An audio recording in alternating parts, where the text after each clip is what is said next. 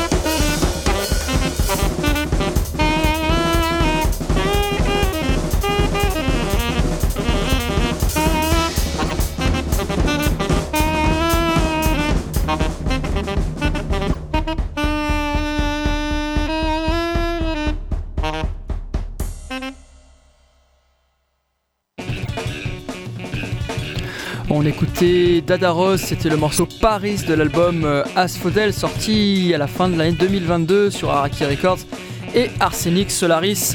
Et donc Dada Rose, c'est un duo sax et batterie. Au saxo, c'est Benoît Zelal et à la batterie, c'est Nicolas Brisset. Nico qu'on connaît comme le batteur de Toru, vous avez sans doute reconnu son son et avant ça Isaac qui s'essaye ici à quelque chose de beaucoup plus libre avec un très beau premier album, très belle sortie et puis euh, bah, j'en disais deux mots euh, en même temps c'est aussi une des premières sorties du label euh, Arsenic Solaris qui est le label de Arthur Arsène, hein, le, donc le bassiste de Toru, deuxième guitariste on devrait plutôt dire, guitariste méchante, guitariste 40 cordes guitariste Meshuges de Toru.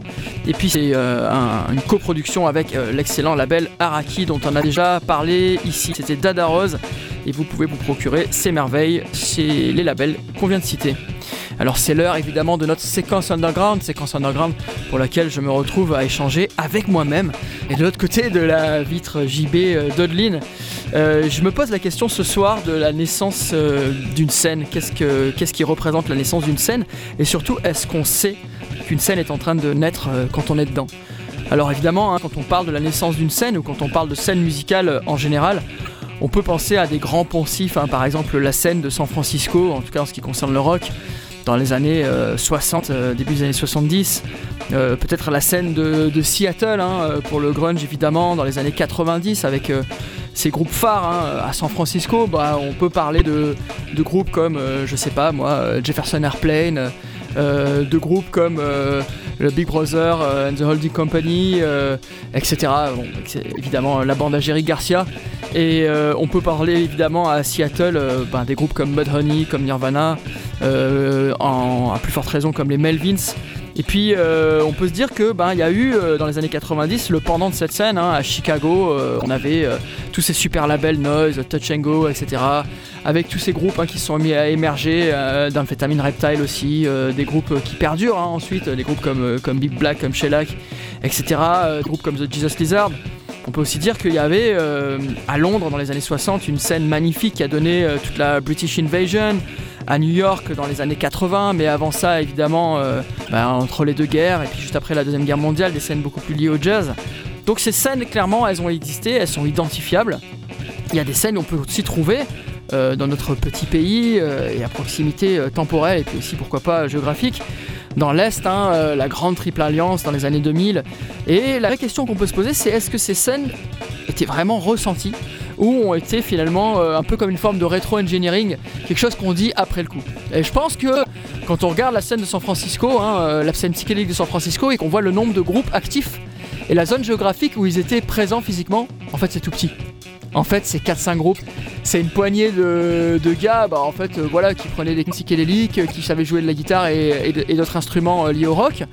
Et puis finalement, c'est l'ampleur qui a eu la contre-culture à laquelle cette scène a été affiliée, qui peut-être en a fait une scène culte. Je pense que de la même manière, hein, on peut dire que la scène de Seattle, c'est une poignée de groupes en réalité.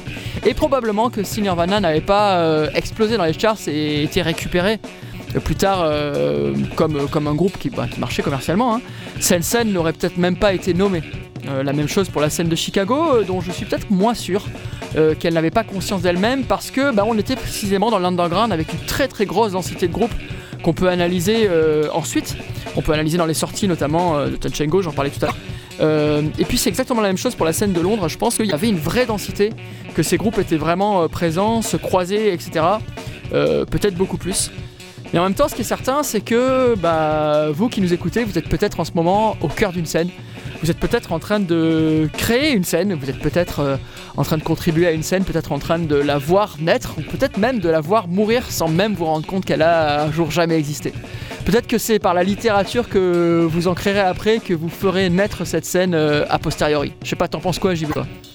Effectivement, c'est évidemment une super bonne question. Je me pose souvent aussi par rapport à plein de choses qu'on traverse ici à Radio Grenouille Euphonia, sur, notamment autour des arts sonores et de la création radiophonique. Évidemment, je me dis des fois où est-ce qu'on est dans ce moment, notamment, tu parlais de territoire, de, de moments marseillais en pleine mutation là aujourd'hui. Il y a quand même plein de lieux qui sont en expansion, des pratiques sonores aussi qui sont en expansion. Euh, la Cité de la Musique, euh, la classe électroacoustique du conservatoire également. Il y a beaucoup beaucoup de gens qui s'inscrivent, beaucoup de gens qui travaillent le son, qui s'intéressent aussi à ce qu'on fait ici, aux approches euh, différentes de ce qu'on peut faire avec un micro. qui fait récit de ça, qui le vit de l'intérieur, effectivement quel récit a posteriori on peut avoir, et surtout qui se porte volontaire pour être le porte-parole de ces scènes-là? C'est ça en fait. euh, alors des groupes que tu as cités, il y en a quelques-uns peut-être qui ont levé la main pour euh, en faire récit, soit dans l'immédiat, soit quelques années après. Alors il faut voir euh, aussi peut-être que effectivement ceux qui nous écoutent, est-ce qu'ils euh, se sentent de faire de la poésie, d'écrire, de réciter, de faire un podcast, de performer aussi ce qui se passe autour d'eux, euh, peut-être de lier le fond et la forme. Euh, voilà, je sais pas, c'est des impressions esthétiques aussi, comme tu donnes toi dans ton émission. Moi, j'ai souvent bricolé, Ah, merci JB. j'ai souvent des choses, puisque là aujourd'hui je réalise, c'est un peu exceptionnel, mais j'arrive pas à rentrer dans tous les noms de groupes que tu cites, dans tout ce que vous échangez entre vous. C'est toujours euh, euh, très punch, avec suite de batterie, on n'arrive pas à les suivre, même en tapant du pied, au bout d'un moment on perd le rythme, et c'est pareil dans les noms des groupes que tu cites, il y en a plein, ça explose de partout. Alors je te retourne, tu as une question, comment tu, quelqu'un qui commence euh, à écouter, se dit, tombe sur Bruit Confus, dit tiens ça me parle, je sais pas, il y a une compile culte qui existe, comment on rentre dans les musiques euh, que vous diffusez dans Bruit Confus, comment on participe d'une scène Eh ben justement, j'allais en parler. hein. Euh, Je pense que euh, les scènes s'écrivent après qu'elles aient existé. On, les, on fait du rétro engineering sur les scènes et on en crée un mythe ou pas. Et je pense au bouquin Our Band Could Be Your Life de Michael Azerrad euh, qui parlait de groupes comme les Minutemen, qui parlait euh, de groupes comme euh, Mission of Burma, qui parlait de groupes comme Sonic Youth, et qui finalement reconstituait a posteriori par des espèces de collages ce qui a pu être une scène. Et puis moi-même j'ai vécu une expérience assez, assez marrante en tournée. je parlais de, de trucs qui se passaient à Marseille. Je parlais notamment, et spécial dédicace à notre grand gourou, du collectif de contre-déterminisme magique. Et j'expliquais le principe du collectif de contre-déterminisme magique qui sont bah, des dizaines de musiciens euh, qui se connaissent ou pas et qui euh, sont sollicités euh, pour participer. On leur donne un lieu, on leur donne, on leur donne un moment et ils répondent je m'aurais participé ou pas en leur instrument. Et à partir de ça, Peter, le grand gourou, fabrique des combos et on joue toutes tous ensemble avec des personnes qu'on connaît ou pas et on improvise. Et en fait, j'expliquais ça, que c'était dans un lieu très différent et j'expliquais ça à une personne qui était une personne étrangère et qui me disait mais c'est complètement incroyable, c'est fou ce truc-là. Et donc je me disais c'est marrant parce que quand on est dedans, évidemment que ça a quelque chose de magique et que c'est génial, mais c'est pas fou, c'est juste chouette. Par contre, quand on raconte l'histoire, selon comment on la raconte, c'est vraiment fou. Et ben justement, on va parler maintenant de quelqu'un qui est vraiment fou, qui est un mythe à lui tout seul, euh, qui représente une tranche de l'histoire de la musique du XXe siècle, comme Mozart a représenté une tranche du classique. Euh, c'est bien évidemment Miles Davis. Je dis bien évidemment parce qu'il n'y en a pas mille en fait en réalité. Est-ce qu'on pouvait écouter Miles Davis sur Bruit Confus? Vous allez voir que oui, bien sûr.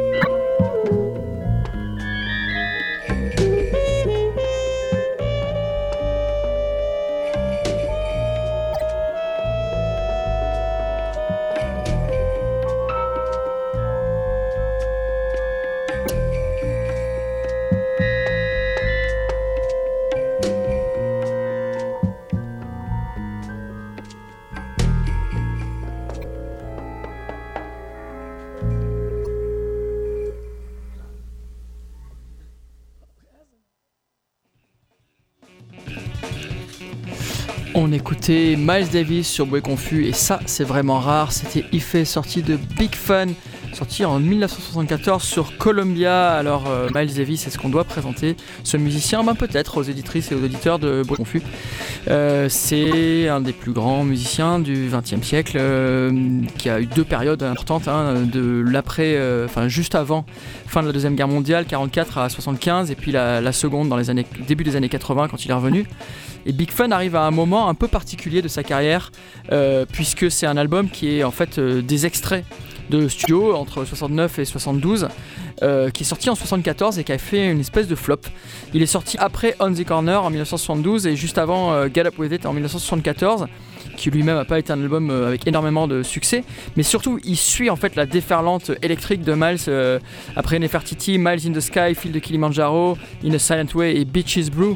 Euh, c'est vraiment le moment où en fait Miles Davis, qui était euh, un, des inventeurs hein, du hard bop, euh, se pose la question de l'électricité. Et on le voit aussi en partie du psychédélisme hein, dans Big Fun qui est vraiment voilà si vous avez dit que c'était un, un groupe krautrock psyché qui avait enregistré ça vous m'aurez probablement euh, cru. Vous auriez eu tort faut jamais croire ce que je dis. Euh, dans cet album on trouve euh, en fait des chutes de studio comme je le disais avec des musiciens euh, émérites. On trouve euh, Ron Carter euh, Michael Henderson à, la basse notamment. On trouve euh, Carlos Garnett, Reggie Lucas à la guitare, euh, Lionel Litton Smith à l'orgue, euh, Battle Roy au tabla, euh, Al Foster, Billy Cobham, Jack DeJohnette à la batterie, donc vraiment le- l'espèce de who's who des batteurs de fusion, John McLaughlin à la guitare, Abby Hancock et Uchi Correa au piano, voilà tous ces grands musiciens de l'ère fusion. Et puis c'est un morceau qui a été nommé euh, après la fille hein, de James M. Toomey qui s'appelle euh, euh, donc bah, comme le nom du morceau euh, M. Toomey. C'est un morceau qui interroge un seul thème d'une certaine manière avec des espèces de pauses complètement psychédéliques et qui fait se poser la question finalement de ce que quelqu'un comme Miles Davis a comme rapport euh, à la noise d'une certaine manière, euh, au psyché, euh, au krautrock, à la répétition. Euh, la réponse est assez évidente, hein, elle est comprise dans la question. En fait, euh, ce genre de, figure a rapport avec euh, toute la musique de son siècle quasiment, puisqu'il l'interroge et en, en ret- en retour finalement la musique de son siècle l'interroge aussi. Euh, je pense que Big Fun c'est mon album préféré de Miles Davis. Euh, S'il y a un album de Miles Davis que j'écoute euh, après avoir écouté, je sais pas moi, bah justement on en parlait tout à l'heure, Big Business, People ou 400 Blows, bah c'est celui-là, c'est clair. Euh, et puis c'est un album que j'écoute euh, peut-être avant de sortir, d'aller voir un concert, quelque chose que je fais beaucoup moins en ce moment, mais qui ne va pas m'empêcher de vous en recommander puisque c'est l'heure de notre séquence Vortex en partenariat avec euh, l'agenda des concerts underground marseillais du même nom. Et des concerts underground, il y en a quelques-uns qui nous arrivent. Vendredi 27 janvier, demain soir donc, Catalogue, euh, le groupe post-punk euh, marseillais, euh, composé de personnes très sympathiques et très compétentes, sort un très très bel euh, album. C'est une release party euh, avec euh, GB, qui est un, groupe de garage noise de Saint-Pétersbourg et de Marseille. Ça sera à l'intermédiaire à 21h. Et puis euh, bah, une petite dédicace à un groupe que j'aime beaucoup, euh, que je passe de temps en temps sous, un autre nom, euh, à Bruit Confus, et à une ville que j'aime beaucoup au- aussi, qui n'est même pas francophone, qui n'est pas en France non plus. C'est mardi 31, la semaine prochaine, ce sera Preoccupations, nouveau groupe des anciens Canadiens de Viet Cong. euh, avec Kiev qui joueront au Rotown à Rotterdam. Spéciale dédicace à mes amis de Rotterdam qui ne m'écoutent pas. Et ils ont bien raison. Et puis pour poursuivre, chose que vous n'écoutez pas euh, forcément non plus parce que vous en rendez pas compte, c'est une BO de film, euh, une BO d'un film très très important, un film qui avait marqué son époque pour euh, son esthétisme, pour la radicalité de ce qu'il mettait en scène ou aussi de ce qu'il suggérait. Le film, c'est The Texas Chainsaw Massacre, connu sous le nom de Massacre à la tronçonneuse en français, qui a été ressorti en 2022 euh, par Netflix avec une BO magnifique par Colin Stetson. On en parle juste après.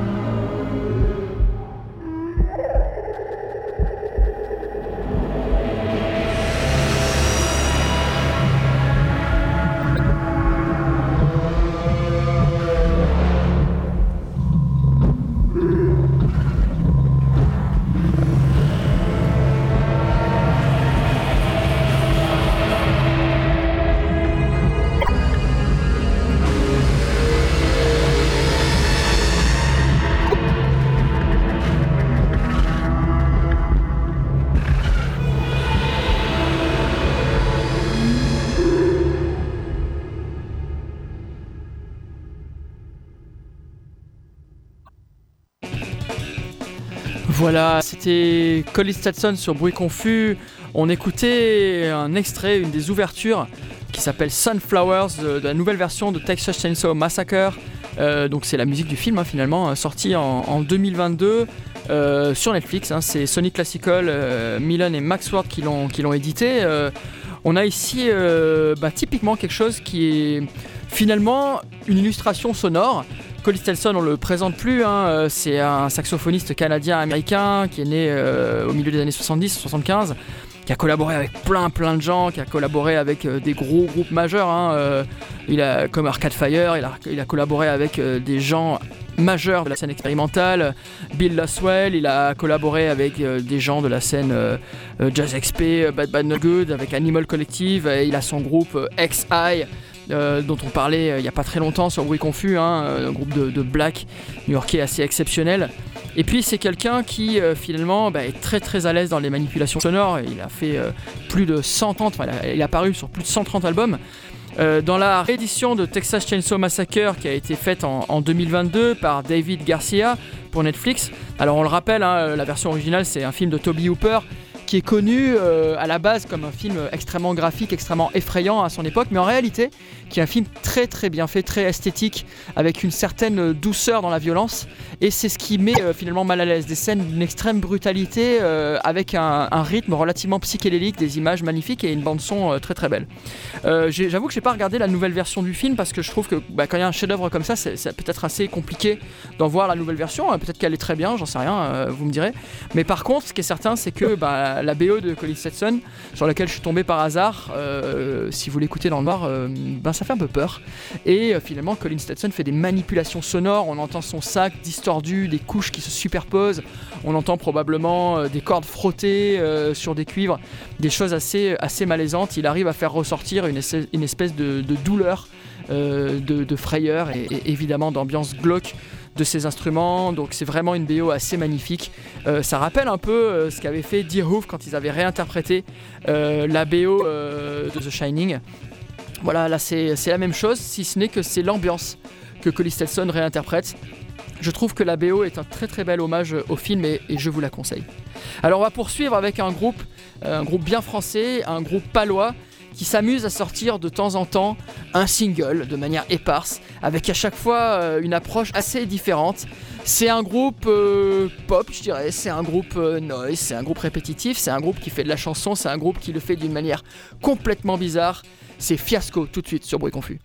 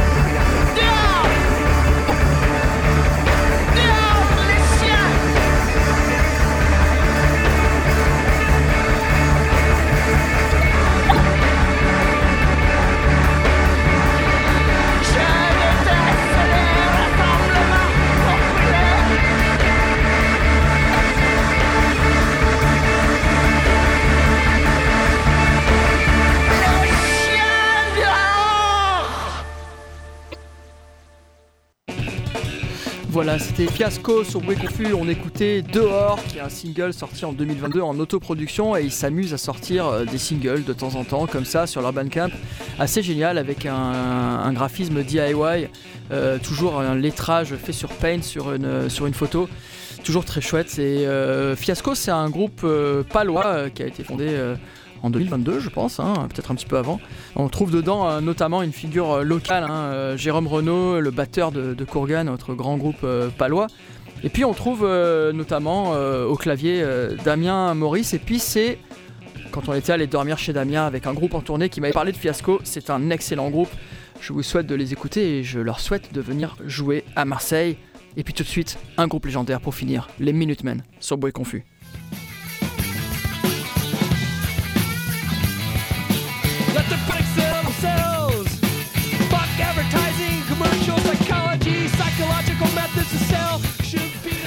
Shit from an old notebook, Double Nickels on the Dime, 1984, SST, le plus grand trio de cette époque, les Minutemen. C'était bien évidemment bruit confus. Ce soir, j'étais tout seul, lâchement abandonné par mon équipe, lâchement abandonné par notre technicien, remplacé ce soir par JB.